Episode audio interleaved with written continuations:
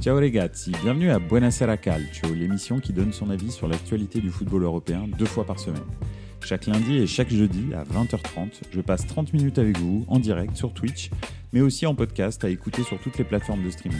Bonne émission Bonsoir à tous, bienvenue dans Buonasera Calcio. En ce temps estival, enfin, ça y est, il fait beau. Euh, ça fait vraiment plaisir euh, de vous retrouver pour discuter encore une fois 30 minutes de foot. Euh, ce soir, on va aborder trois sujets rapidement. La Copa pour l'Inter, déjà. je ne sais pas si vous avez regardé ce match hier, Fiorentina-Inter, mais c'était un super match, vraiment un très très très bon match de football jusqu'à la dernière minute. Donc, euh, donc voilà, je voulais qu'on en parle un petit peu, euh, et puis qu'on se projette un petit peu bien sûr sur la finale de, Champions League hein, avec euh, l'Inter, avec ce qu'ils ont montré hier à l'échelle de, la Fiorentina. J'ai marqué aussi le, le, Real finit mal. Oui, effectivement, la fin de saison du Real est, vraiment pénible. Donc, donc voilà, c'est ouais, pas très très très très agréable. Euh, et puis, euh, et puis on, va, on va regarder un petit peu Luis Enrique à Paris. Euh, donc voilà, un petit peu voir les dernières rumeurs. On dit que, que, c'est Luis Enrique qui va, qui va reprendre, enfin qui est en pole position en tous les cas pour reprendre le Paris Saint-Germain. Donc voilà un petit peu les, les trois, les trois dernières les, trois dernières news que je voulais euh, aborder. Bah, on va commencer directement avec euh, la Copa pour l'Inter. Euh, hier soir, donc, au stade olympique de, de Rome, d'ailleurs, avec une ambiance de feu, vraiment, c'était vraiment fantastique à voir. Il y avait donc l'Inter qui jouait sa première finale des deux qu'ils allaient jouer. Alors, Manchester City est en course pour, pour un triplé historique. Euh, bah là, en l'occurrence, euh, c'est euh, comment c'est l'Inter qui lui peut faire le doublé. alors il a, on peut considérer qu'il peut aussi faire un triplé parce que l'Inter a gagné la Super Supercopa. D'ailleurs, ça fait deux années d'affilée qu'ils font la Super Supercoppa Italia et, et la Coppa Italia, donc ils font le doublé. Hein. L'année dernière déjà, ils avaient gagné et la coupe et, et la Super Coupe. Donc, euh, donc voilà, ça pouvait être euh, salut euh, Okutonujo, buonasera.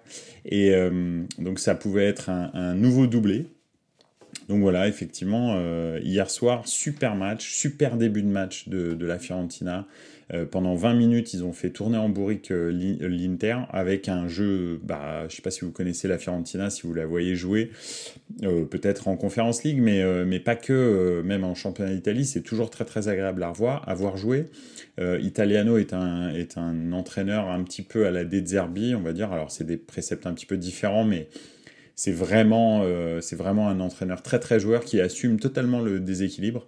Et c'est ce qui s'est passé lors de la, des 20 premières minutes. Euh, ils ont eu énormément d'occasions et d'ailleurs ils ont ouvert le score sur un superbe centre de Iconé. Mais le joueur qui a vraiment euh, fait basculer ce match, c'était Bonaventura, qui, qui, a vraiment fait un début de match fantastique. Alors après, dans le match, il s'est éteint, ou plus exactement, je ne sais pas si c'est l'Inter qui s'est réveillé, mais effectivement, en tous les cas, il y a eu un, truc après, mais au début du match, il rayonnait sur le match. C'était incroyable ce qu'il faisait. Euh, donc voilà, euh, bon, finalement, la Fio s'est un petit peu euh, endormie, elle aussi, et puis l'Inter par l'inévitable Lautaro Martinez, hein, qui est en ce moment dans, la forme de sa vie, honnêtement. Alors, il n'a pas joué, il n'a pas joué du tout en Coupe du Monde quasi mais, euh, mais là, à l'Inter, il est, il est incroyablement euh, au-dessus. Euh, bah, il a effectivement marqué deux buts, dont le deuxième qui est quand même très très très beau. Sur un centre, il fait une reprise de volée juste devant le défenseur. Enfin, franchement, c'est vraiment très bien. Et ça s'est joué comme ça, hein, parce que le score final, c'est 2-1 pour l'Inter. Donc en première mi-temps, euh, il, rentre à, au vestiaire 2-1 euh, pour l'Inter et ça bouge pas jusqu'à la fin du match. Alors c'est vrai que si on regarde le match comme ça, on se dit, enfin si on, si on ne regarde que le score, on se dit bon bah le match après en deuxième mi-temps, ça a un petit peu, ça s'est un peu regardé. Pas du tout en fait. Hein. Euh, la Fiorentina a continué à jouer comme jamais en deuxième mi-temps. Ils ont eu énormément d'occasions, dont deux de Jovic qui a l'occasion bah, d'égaliser et potentiellement même de gagner le match. Il met ni l'une ni l'autre. donc, euh, donc voilà, malheureusement. Après, Jovic, c'était un très grand, très grand attaquant, bah, il serait resté au Real. Hein, euh, donc, euh, donc voilà. Mais, mais c'est vrai que, et c'est ça finalement qui pêche dans le jeu de la Fiorentina. Hein. Alors le jeu est super ambitieux, super agréable à voir jouer au milieu du terrain, ça joue dans tous les sens. C'est très déséquilibré et c'est assumé et c'est franchement super bien mais dans la surface euh, adverse et dans leur propre surface, il manque les joueurs qui font des vraies différences, c'est-à-dire euh, un, attaquant euh, vraiment tueur, hein, parce que Cabral et, et Jovic, c'est vraiment limité. Et puis en défense aussi, c'est pareil, il y a eu des gestes. Sur le deuxième but de Lautaro Martinez, le dégagement, il est raté, la tête, elle est ratée, bref, enfin tout est, le, le marquage, il est lâche, rien ne va. Et c'est ça qui fait en sorte que la, Fiorentina est 7e, 8e du championnat, en fait. Parce que, effectivement, ils jouent très très bien, mais ils n'ont pas bah, euh, ce qui coûte cher dans le foot, hein, c'est-à-dire euh, les très grands défenseurs et les très grands attaquants. Donc, euh, donc voilà, c'est vraiment ça qui fait la différence. Ça change pas que ça joue très très bien. D'ailleurs, ça fait salut Jacques Lafritte, bienvenue. D'ailleurs, ça fait euh, ça fait vraiment penser à Brighton euh, un petit peu euh, ce, ce, genre d'équipe, hein, parce que Brighton a des bons joueurs, c'est vrai, mais est capable de prendre un 4-0 hein, contre Everton, comme ils sont capables de faire match nul contre Manchester City ou atomiser Arsenal. Hein. Donc ils sont ils sont capables de tout parce qu'ils n'ont pas des joueurs qui sont réguliers au très haut niveau dans les zones qui sont décisives. Mais la Fiorentina, je vous recommande. J'espère vraiment qu'ils vont gagner leur premier titre européen euh, là euh, en, en, Conference League. Ce serait vraiment top. Euh, ils ont failli regagner un titre après je sais plus combien de temps, 31 ans ou un truc comme ça. Là, avec la Copa, c'était vraiment bien parti. Hein. Ils menaient au bout de 8 minutes de jeu. Malheureusement, c'est pas fait. Donc euh, voilà, en tous les cas, la Fiorentina, équipe à suivre, euh, même l'année prochaine. Hein, Italiano est un, est un coach. Et je vous l'aurais dit ici, pas en premier, mais des Zerbi, bon, ça y est, vous le connaissez, c'est bien. Euh, moi, ça fait, nous, ça fait euh, des années qu'on en parle, euh, que les suiveurs de la Serie A, lorsque déjà il était à Sassuolo, puis ensuite il est parti au Shakhtar, etc. C'était, c'était vraiment, ça a toujours été un super coach. Italiano va devenir un coach de la même trempe et va certainement, ces deux entraîneurs-là vont être dans les top entraîneurs de ces 10-15 prochaines années. Donc euh, commencez à, apprendre à prononcer leur nom parce que les deux vont inévitablement euh, bientôt, bientôt prendre en main des grosses équipes. Et, euh, vous voyez, le, fait que Spalletti soit parti de, Naples, enfin il n'est pas encore parti, mais il a annoncé à demi-mot que c'était fini, ça y est, il partait, et que le directeur sportif aussi s'en allait, hein, attention, ça, Giuntoli, qui, ça c'est vraiment embêtant parce que c'est lui, hein, les Gvaratskelia, euh, etc., euh, etc. Tous les joueurs que vous ne connaissez pas, mais qui sont très très forts au Napoli, c'est le directeur sportif. Donc le Napoli euh, va avoir des lendemains qui chantent pas trop. Donc voilà, bah, on dirait bien que je sens bien que Italiano va reprendre Naples. Ça sent, ouais, ça, ça commence à, à, se profiler gentiment. Naples en plus à l'effectif pour jouer euh, avec les préceptes d'Italiano de façon encore mieux que la Fiorentina. Donc je pense que je pense que ça peut donner un bon truc. Après, euh, juste, alors là, je, dévie, mais Naples, euh, pour moi, déjà cette saison, devait pas jouer le titre, devait jouer les quatre premières places et le huitième ou le quart de, Ligue des Champions. Donc ils ont fait huitième ou quart de Ligue des Champions, en l'occurrence quart, et ils ont gagné le championnat. Bon, ça c'est un peu un hasard, parce que leur effectif, tout, euh, la taille du club, etc., fait en sorte que c'est un peu comme Milan. Euh, c'est des accidents, gagner le titre euh, en l'occurrence. On n'est pas encore structuré pour ça. Et Naples, la saison prochaine, bah, leur objectif, c'est pas le titre, hein, et c'est pas gagner en Ligue des Champions ou aller en demi-finale ou en, finale. Hein. Ce sera exactement pareil que cette année, c'est-à-dire les quatre premiers et à sortir des poules. C'est ça le but pour Naples. Et je pense que ça changera pas. Alors après, bah, on connaît la ferveur des supporters après un titre. Naples va pas tout d'un coup acheter des joueurs à 100 millions. Au contraire, vont plutôt vendre des joueurs. Donc, euh, donc ça, va être, ça va être très compliqué de, de, garder le même niveau. Quoi. Donc, euh, donc voilà, sachant que leur directeur sportif s'en va. Ça, c'était la petite déviation Naples.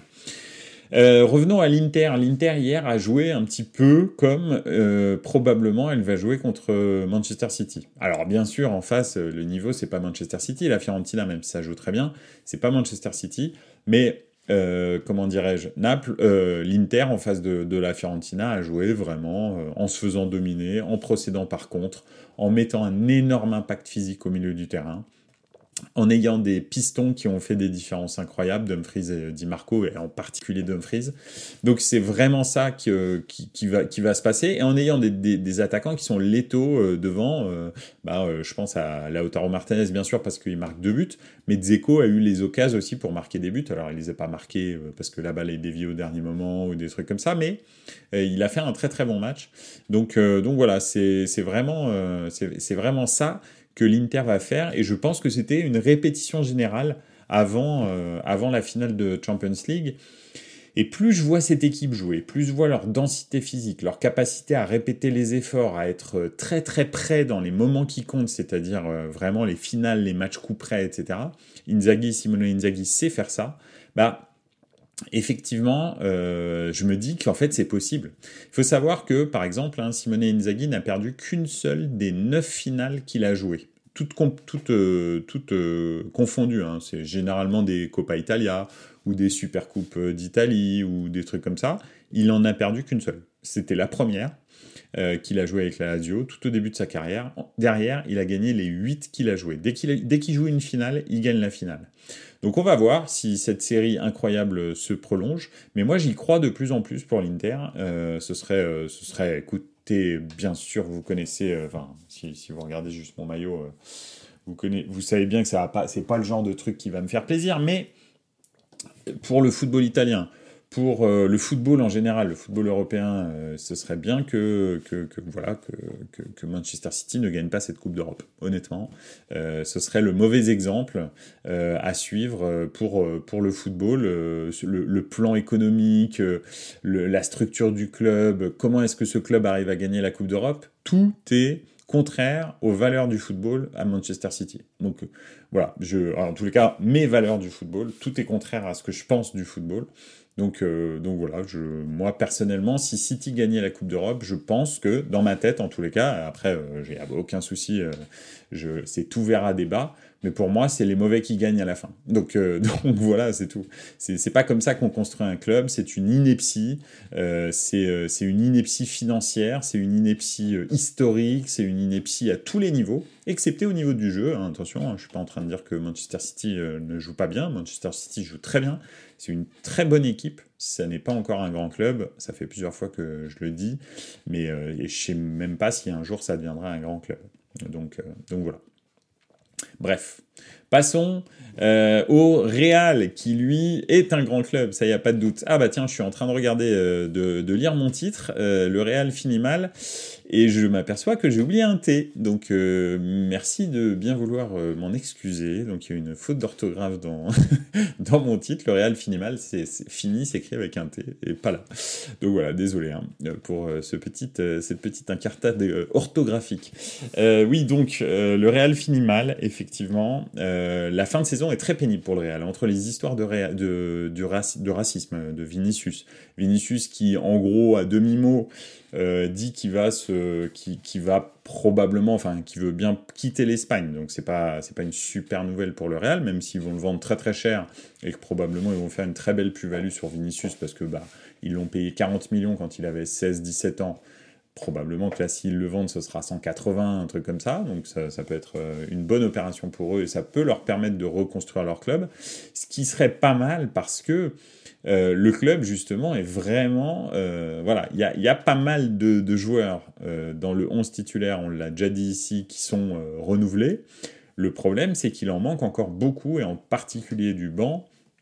Donc euh, ça fait énormément de monde. Et là, vous savez, cette fin de cycle euh, incessante au Real qu'on annonce depuis 5 ans et qui ne vient jamais vu qu'il gagne euh, une Ligue des Champions à peu près tous les deux ans. donc, donc voilà. Bah là, on dirait vraiment que ça arrive parce que tous leurs matchs de la Liga, là, ils sont catastrophiques. Dès que tu regardes un match, le match contre le FC Valence, alors ils sont catastrophiques. Ils sont pas catastrophiques. On va pas aller jusque là, mais ils ne dominent absolument plus euh, leurs adversaires. C'est le Real hein, quand même. Je veux dire, euh, même si tu es troisième de la, Liga, tu dois, tu dois, euh, tu te dois d'essayer de gagner les matchs. Donc contre le FC Valence, c'était très accroché, etc. Mais ça change pas qu'ils ont perdu. hier soir, ils ont fait un match nul. Bref, contre des équipes qui sont sont pas terribles. Hein, donc voilà. Valence lutte pour la relégation, hein, par exemple.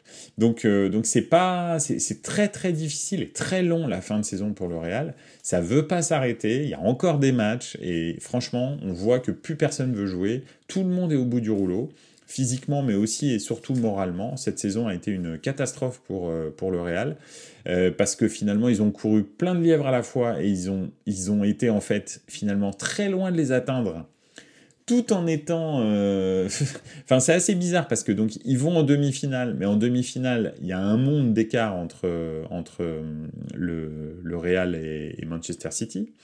Euh, ils vont, euh, ils sont deuxième de la Liga, bon troisième là, euh, si, si l'Atlético gagne, continue à gagner, etc. Ok, d'accord, mais ça change pas qu'en fait, ils sont à 18 points ou 16 points de, du Barça, donc très très loin aussi. Donc deuxième, mais très très loin. Demi-finaliste, mais très très loin.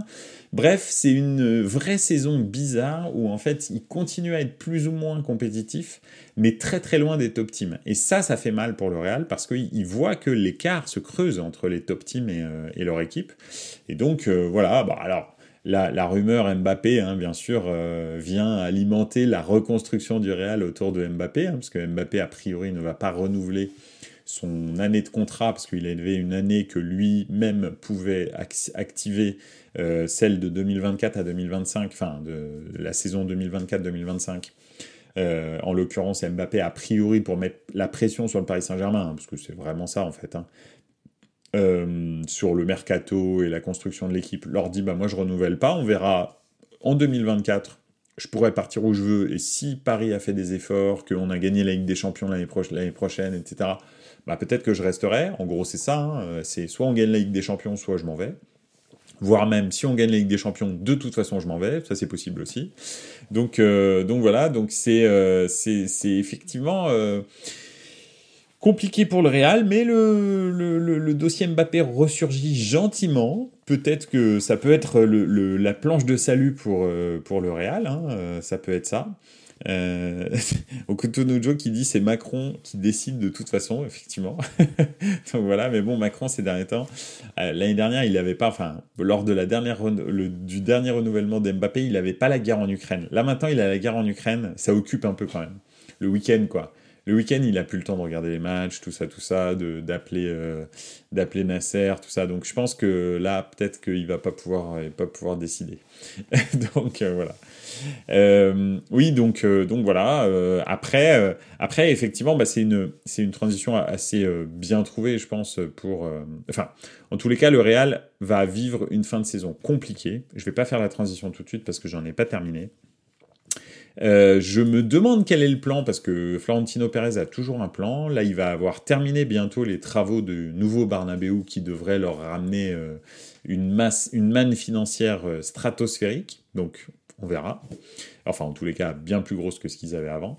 donc, donc peut-être que ça aussi, ça va faire redémarrer le, le, projet et redynamiser un petit peu le Real. Euh, bah, après, sachant que le, championnat d'Espagne, lui, il n'est pas redynamisé du tout. Hein. Euh, je veux dire, euh, excepté le Barça, et encore le Barça, pour l'instant, c'est un peu une chimère. On ne sait pas s'ils vont pas exploser en vol avec leur levier financier dans tous les sens. le, les sanctions de l'affaire Negreira de la part de la Liga, mais aussi de la part de l'UEFA, etc., etc. Donc là, pour l'instant, le, Barça, c'est un espèce de... C'est comme un patient en, salle de réanimation. Euh, potentiellement, ça peut devenir Usain Bolt. Potentiellement, euh, ça peut se terminer en... Euh, enfin, voilà, ça peut se terminer, tout simplement. Donc voilà. Euh, Okutonujo, il va lancer la Super League 2.0. Bah, J'espère. Vous connaissez, je ne sais pas si vous le connaissez, mais vous connaissez mon... Enfin, je, me suis déjà exprimé dans Buenos Aires quelque chose sur la Super League. Je pense que très honnêtement, euh, si on pouvait éviter d'avoir à faire quoi que ce soit avec l'UEFA, ce serait très très bien. En revanche, effectivement, je pense que cette Super League doit euh, être euh, via des qualifications sportives, c'est-à-dire le classement au championnat de l'année précédente. Hein. ça, je pense qu'il ne faut pas que ça change, mais il faut arrêter d'avoir à avoir à faire avec ces gens de l'UEFA. Donc, donc voilà il avait déjà la guerre, il a fait ça pour se délasser. Ah oui, effectivement. T'as raison, euh, Jacques Lafritte, c'est vrai. Oui, la guerre était déjà là, peut-être. ouais, c'est possible. Ah bah oui, parce que c'était la saison dernière. Et oui, c'était la saison dernière. J'avais l'impression que c'était la saison d'avant. Mais non, en fait, c'est l'intersaison dernière que Mbappé euh, resigne. Et oui, jusqu'en 2024 avec une option jusqu'en 2025. Oui, oui, tout à fait. Désolé, ouais, c'est vrai qu'il avait déjà la guerre au mois de janvier. Bref, euh, on parle de Macron, hein, toujours. Hein. Euh, donc oui, donc, euh, donc effectivement, la Super League, je pense que c'est important que les clubs prennent en main leur destinée mais euh, que ça passe quand même par les qualifications des championnats. Mais il faut arrêter de gagner 6 milliards d'euros par an avec la, Champions League et d'en redistribuer 1 milliard. Enfin, c'est pas possible en fait. Honnêtement, c'est pas possible. Il faut que Seferin y fasse quelque chose. Et alors, la refonte de la, de la, de la Champions League, je sais pas si vous êtes rentré dans le détail de la refonte de la Champions League, c'est une catastrophe. Mais quand je vous dis c'est une catastrophe, je pense qu'on va halluciner sur comment c'est nul, et comment les matchs au bout du sixième, enfin, qu'est-ce que je raconte, du quatrième match, ils servent plus à rien. Plus à rien du tout. Excepté euh, engranger de l'argent euh, parce que vous allez être devant votre télé pour suivre votre club. C'est tout. Sinon, euh, il n'y aura plus aucun enjeu sportif dès le quatrième match de la poule. Hein. Je vous le dis tout de suite. Et, et, le problème, c'est que dans les poules maintenant, d'après ce que j'ai lu, euh, euh, c'est pas quatre matchs. Il n'y a pas six matchs hein, dans les poules. Hein. Il y en a 10, euh, 12, un truc comme ça. Parce que c'est des grosses poules, des très grosses poules. Donc, donc voilà. Donc je, bref, on verra.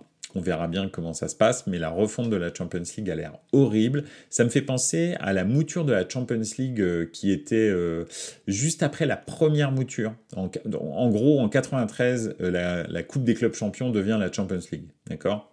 C'est marrant parce que c'est aujourd'hui l'anniversaire, ou c'était hier, l'anniversaire de... Non, c'est demain, pardon. C'est demain l'anniversaire de la victoire de l'OM en 93, et c'était la première Champions League. Euh, donc, euh, en gros, Ligue des Champions. Hein. Avant, c'était en 92, c'était la Coupe des clubs champions. Donc, euh, juste après cette formule-là, qui était une formule là risible. Hein. Bon, à l'époque, il n'y avait pas tous ces qualifiés, etc. Il n'y avait que les champions, même en 93. Donc euh, voilà, il n'y avait que les champions. D'ailleurs, quand on voit le, quand on voit le parcours de l'OM, euh, c'est vrai qu'en demi-finale, ils prennent quand même les Glasgow Rangers.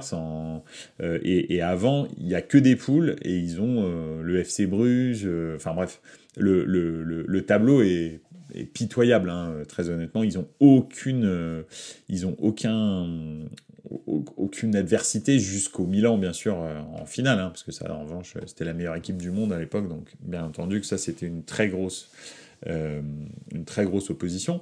Ça change pas que euh, avant ça, le parcours est ridicule euh, de l'OM. Il est ridicule et c'était vraiment très très chiant parce que donc tu avais une grosse poule, puis ensuite une demi-finale, puis ensuite la finale. C'était comme ça à l'époque. Et ensuite, il y a eu une refonte quand ils ont commencé à intégrer les deuxième, troisième, quatrième des championnats. Alors, ils sont jamais, à l'époque, ils n'allaient pas jusqu'à quatrième, mais je crois que c'était les deux premiers ou les trois premiers, bref. Ils ont fait deux phases de poule d'affilée. Je ne sais pas si vous vous souvenez de cette période-là. Vous avez une phase de poule les deux premiers de chaque poule ou les trois premiers de chaque poule sortaient pour refaire une phase de poule où là, il y avait que les deux premiers qui sortaient et ça sortait en quart de finale. Donc c'était euh, super relou d'avoir euh, deux phases de poule. Et, mais vraiment, c'était relou. Hein. Euh, pareil, dans les deux phases de poule, en fait, le quatrième, le cinquième, quatrième, cinquième et sixième match, généralement, ils servaient à rien. Donc à partir du troisième match, tu savais quasi qui était qualifié dans toutes les poules. Donc parce qu'il y avait tellement de disparités dans les poules que, vu qu'il y avait énormément de poules, en fait, il y avait tellement de disparités dans les poules que au bout du troisième match, tu savais, ce qui fait que dans les deux poules, tu avais trois matchs qui servaient à rien. Donc c'était euh, et encore, je crois que d'ailleurs c'était plus de matchs parce que la première poule était un nombre euh, impair, il me semble. Donc euh, voilà.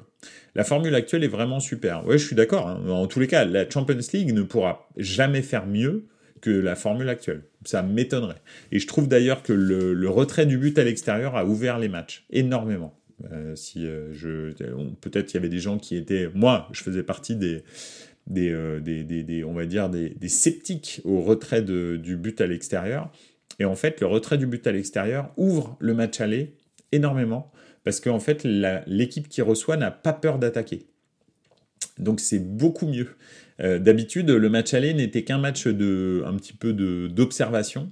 Euh, pourquoi? Parce que bah, l'équipe qui recevait avait tellement peur d'encaisser un but, c'était tellement pénalisant, surtout qu'en plus ils avaient le retour à l'extérieur. Euh, donc c'est ça aussi c'était c'était voilà c'était compliqué. Donc donc voilà et en plus en phase de alors après ça se retournait en prolongation parce qu'en prolongation le but à l'extérieur existait encore, alors qu'il n'y a qu'une seule prolongation. Donc ça, c'était c'était aussi pas très juste. Donc c'est très bien que ça, a été retiré, je pense. Il est difficile de voir le sens de cette réforme en dehors du pur pognon. Ah mais alors là, c'est sûr et certain. De toute façon, cette réforme, ça n'est qu'une une réaction à la Super League pour essayer d'augmenter l'argent que les clubs vont toucher en augmentant le nombre de matchs. C'est ça en fait qu'ils font, c'est tout. Hein.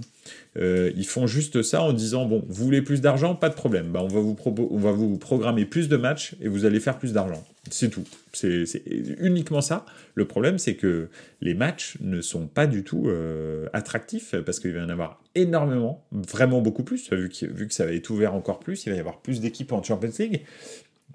Et ce qui fait que le niveau, un petit peu comme l'Euro par exemple, hein, ou la Coupe du Monde, mais l'Euro en particulier, le niveau de l'euro jusqu'au quart de finale, c'est de la merde. Enfin, je dire, excusez-moi de parler comme ça, mais l'euro était la compétition la plus relevée du monde, vraiment, et de très très loin, hein, devant la Coupe du Monde, super loin, parce qu'il n'y avait pas d'équipe euh, d'Océanie, avait pas d'équipe euh, asiatique, il n'y a pas d'équipe, euh, etc. Bon, même s'ils ont des équipes qui commencent à jouer au football maintenant, mais mais c'est quand pas c'est quand même pas le très haut niveau international mais le fait d'avoir ouvert euh, et de mettre. Euh, alors maintenant, quand tu fais euh, trois matchs nuls, tu peux être champion d'Europe, hein, en gros, hein, si on prend le, Portugal de 2016. Donc, vu que maintenant le, meilleur troisième, les quatre meilleurs troisièmes sur six sont qualifiés, enfin bref, c'est n'importe quoi, tout le monde est qualifié en fait. En fait, les phases de qualification se font pendant les poules. En gros, hein, les tours préliminaires que la Champions League fait à l'heure actuelle au mois d'août et au mois de juillet, euh, en fait, ils vont avoir lieu dans les poules maintenant, tout simplement, parce que tout le monde va être qualifié de base, et la première, les, matchs, les, matchs vont être d'une qualité mais médiocre. Enfin, moi, euh, honnêtement, ça m'amuse plus du tout de regarder l'Euro. Ça va vraiment très très très très vite arrêter de m'amuser de regarder la Coupe du Monde quand ils vont ouvrir à 182 clubs la prochaine euh, version. Et parce que en fait, vous allez avoir des équipes mais pitoyables au niveau technique et tactique, mais horrible quoi. Donc, euh, donc voilà. Donc bon. On a, on a vraiment dévié, complètement dévié, mais c'était quand même euh, intéressant. Euh. Donc le Real va peut-être sortir la Super League 2.0, je l'espère, et j'espère que tous les clubs historiques euh, qui n'inclut donc pas Manchester City, euh, vont, euh, vont vraiment, comment dirais-je, bah, appuyer cette réforme. Moi, je suis vraiment pour.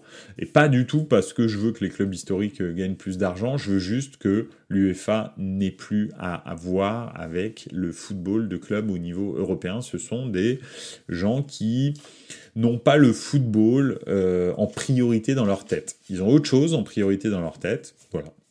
je vous laisse deviner quoi. donc, euh, donc, voilà. Euh, donc le Real, on, va voir, mais il faut vraiment qu'il y ait un changement de cycle là, c'est vraiment important. Donc le ce mercato va être important, le futur Bernabeu va être important pour ça, et peut-être la Super League effectivement. Euh, donc, donc voilà, on, verra bien. La Moula, oui, c'est vrai aussi, il faudrait qu'il re qui retrouvent un petit peu euh, leur chance euh, légendaire. Bref, allez, on va, on va glisser gentiment vers le dernier thème euh, où il n'y a pas de faute d'orthographe cette fois-ci. Luis Enrique à Paris, on dirait que c'est lui qui est en tête de, de en pole position pour avoir le poste. alors, qu'est-ce que j'en pense? Parce que finalement, je suis là pour donner mon avis. Euh, même si des fois vous n'êtes pas d'accord, même souvent vous n'êtes pas d'accord, c'est pas grave, je suis quand même là pour donner mon avis.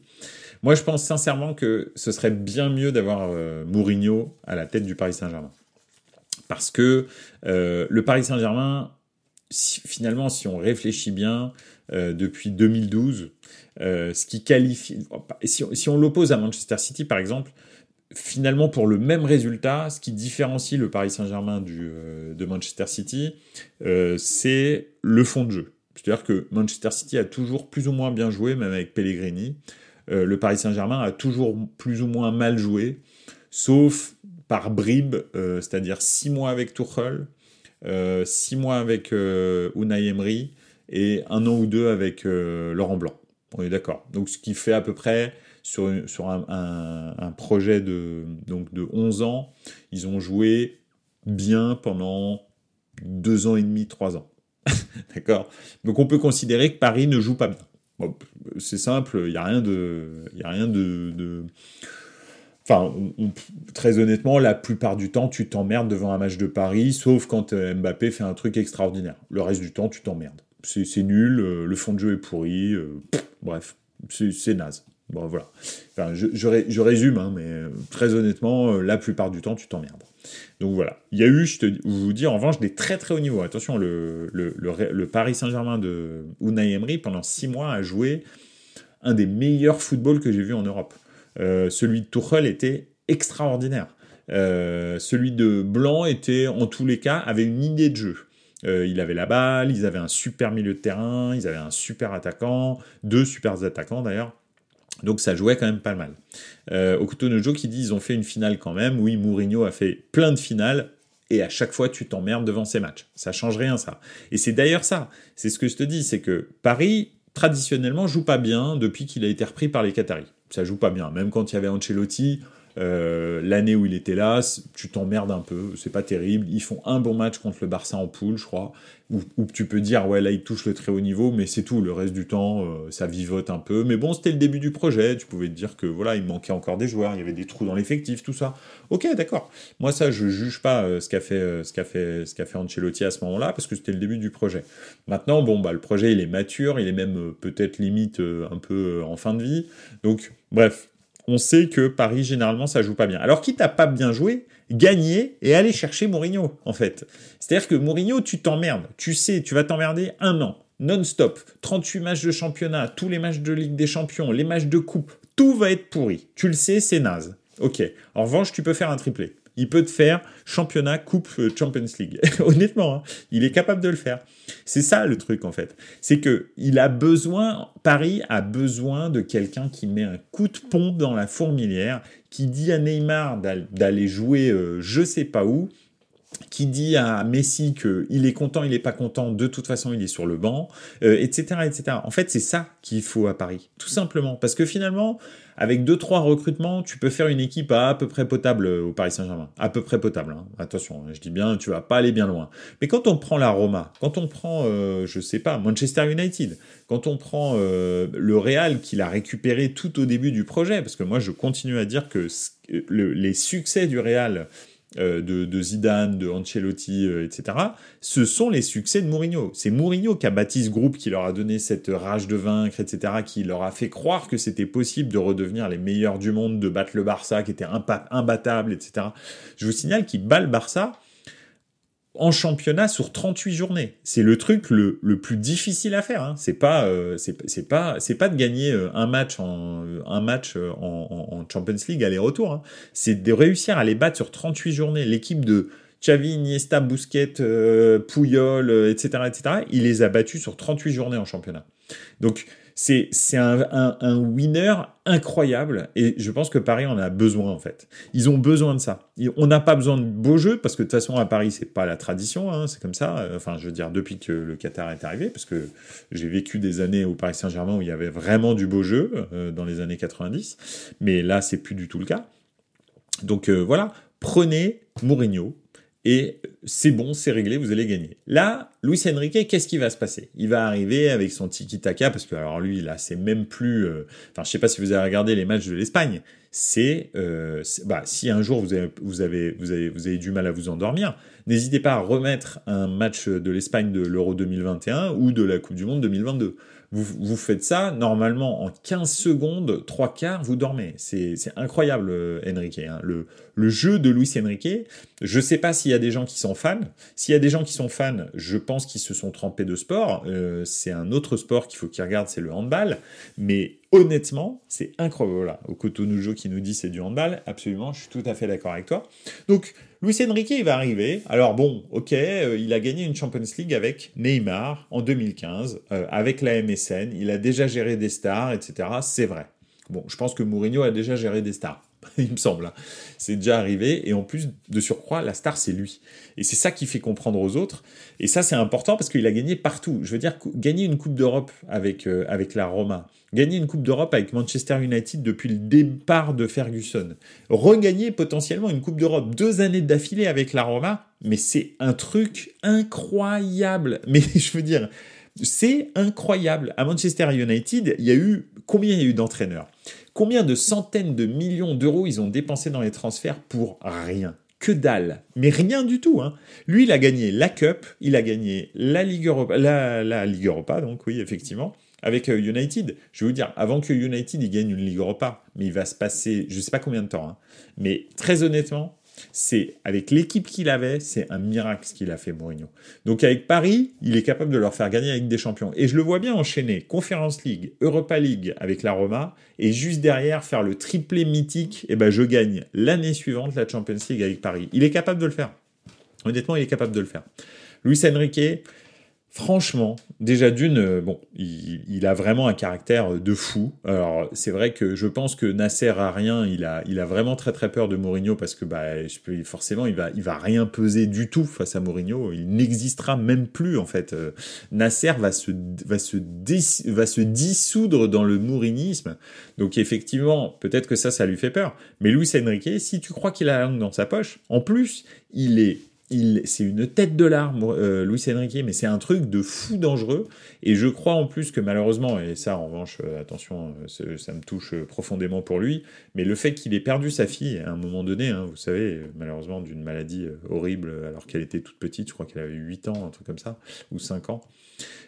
en fait, alors là maintenant, il est en roue libre. C'est-à-dire qu'il s'est dit, mais en fait, j'en ai plus rien à foutre de rien.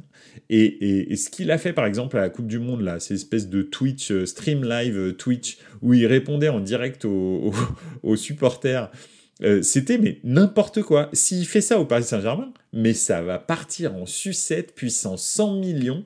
Et quand les autres, là, il va leur dire à Verratti, ah, il faut que tu redoubles les passes, il faut que tu cours à gauche, à droite, que l'autre, il va lui dire, je peux le faire, mais pendant 12 minutes, il va péter un plomb, c'est sûr et certain.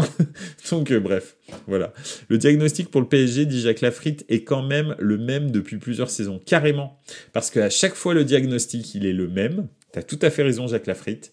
Les gens pensent au Paris Saint-Germain que le problème, c'est l'entraîneur, alors que le problème n'est pas l'entraîneur. Ils ont eu quasi que des bons entraîneurs, le Paris Saint-Germain, pour exactement le même résultat c'est toujours la même chose. On se pose la question de oh, il faudrait qu'on change l'entraîneur, alors que c'est les joueurs qu'il faut changer, la direction qu'il faut changer, les propriétaires qu'il faut changer, mais pas l'entraîneur. L'entraîneur, il va bien en fait. À chaque fois, vous nous prenez des bons entraîneurs. Généralement d'ailleurs, ces entraîneurs, dès qu'ils partent de Paris, ils gagnent une Coupe d'Europe. Donc c'est bien que c'est pas eux le problème. donc, euh, donc voilà.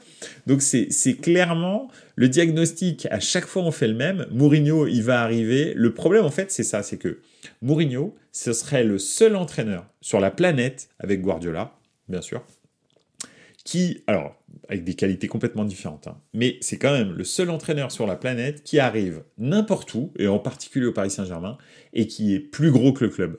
C'est-à-dire que l'institution Mourinho, est plus importante que l'institution du Paris Saint-Germain. Comme ça, là, intrinsèquement, vous regardez les deux, vous dites, en fait, celui que je vais écouter, c'est Mourinho. Le Paris Saint-Germain n'a rien à dire à Mourinho. Il n'existe pas.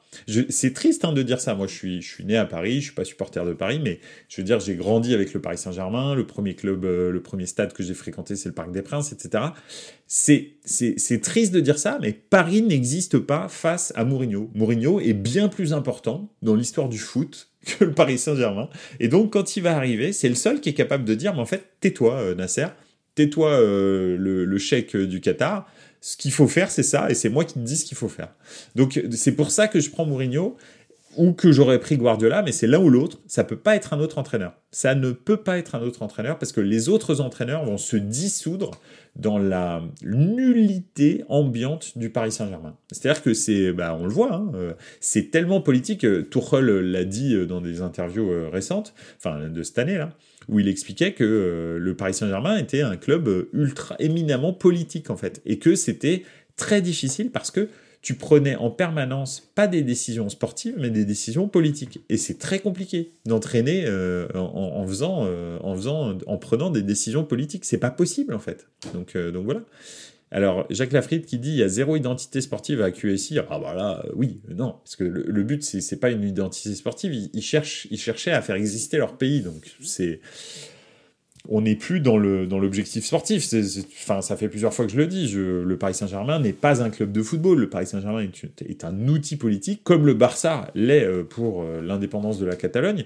Et donc, quand des fois on, voit des, décisions qui sont illogiques au Barça et au Paris Saint-Germain, mais c'est exact, ça, dénote du même mal en fait.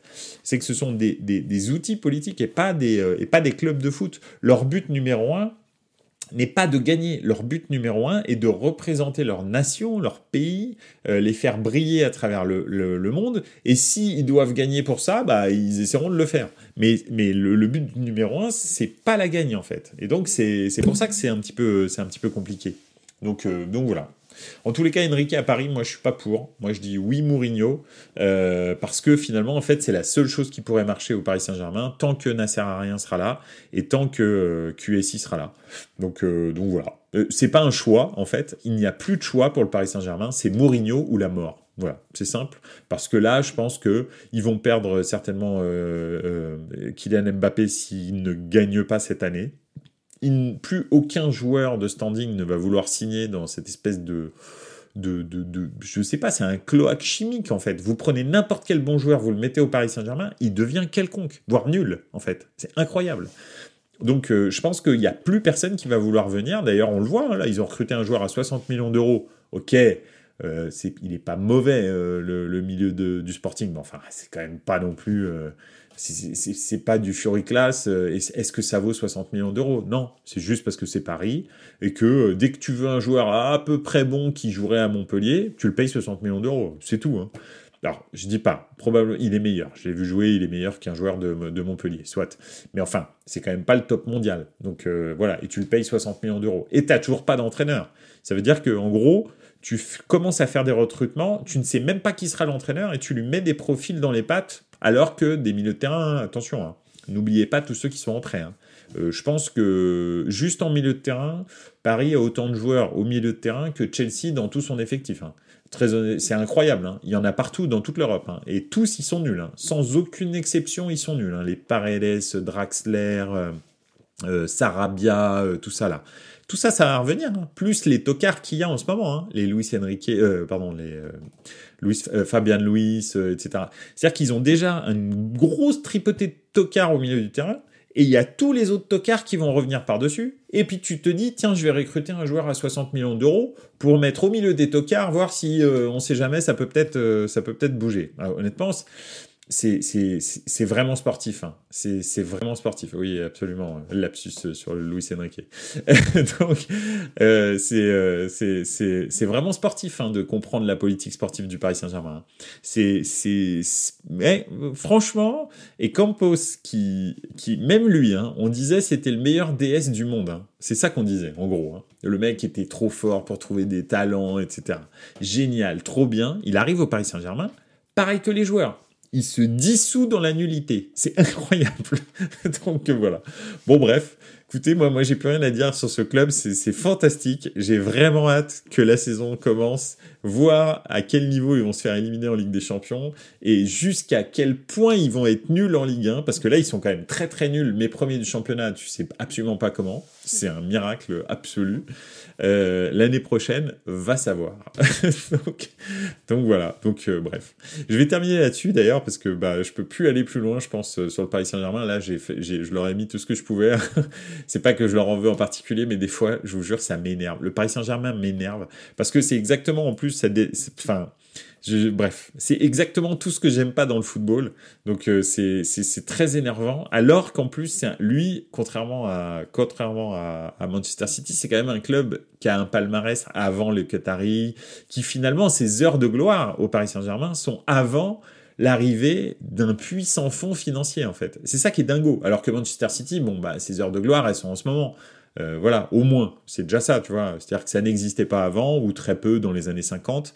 Euh, et puis, euh, puis c'est devenu quelque chose de vraiment grand avec les, milliards de livres sterling. Là, Paris, c'est l'inverse. C'est-à-dire que avant, ça gagnait, avant, ça avait une, identité de jeu, des performances, etc. Et maintenant, c'est de la merde. C'est incroyable, mais c'est comme ça. Avec un milliard et demi d'euros d'investis dans le club. Hein. C'est fantastique. Bref, donc voilà. Écoutez, euh, je vais terminer là-dessus. Merci encore une fois d'avoir été dans les commentaires. J'espère que ça vous a plu. Euh, lundi, on pourra débriefer euh, bah, le, championnat d'Allemagne, hein, parce qu'il y aura eu le, le, dénouement. on pourra aussi, bah, on s'approchera gentiment des finales européennes. Hein. Le 31 mai, il y a la finale de l'Europa League. Donc c'est le, le mercredi. Donc ça va être, ça va être délicieux d'en parler. Et puis, euh, et puis ça s'approche gentiment le 10 juin, euh, la finale de, de, Ligue des Champions. Il y aura toujours bien sûr la lutte pour les quatre premières places euh, en Serie A qui a été rebattue par les points de, de, la Juve. et, puis, et puis il y aura aussi la lutte pour la deuxième et la troisième place, même si là ça a commencé à se préciser euh, en championnat de France. Hein, on ne sait jamais, allez, allez savoir. Euh, donc, euh, donc voilà. Voilà, bah écoutez, en tous les cas, je vous souhaite une excellente soirée et, puis, et puis à très bientôt. et puis n'oubliez pas, ciao les gars, ciao, ciao.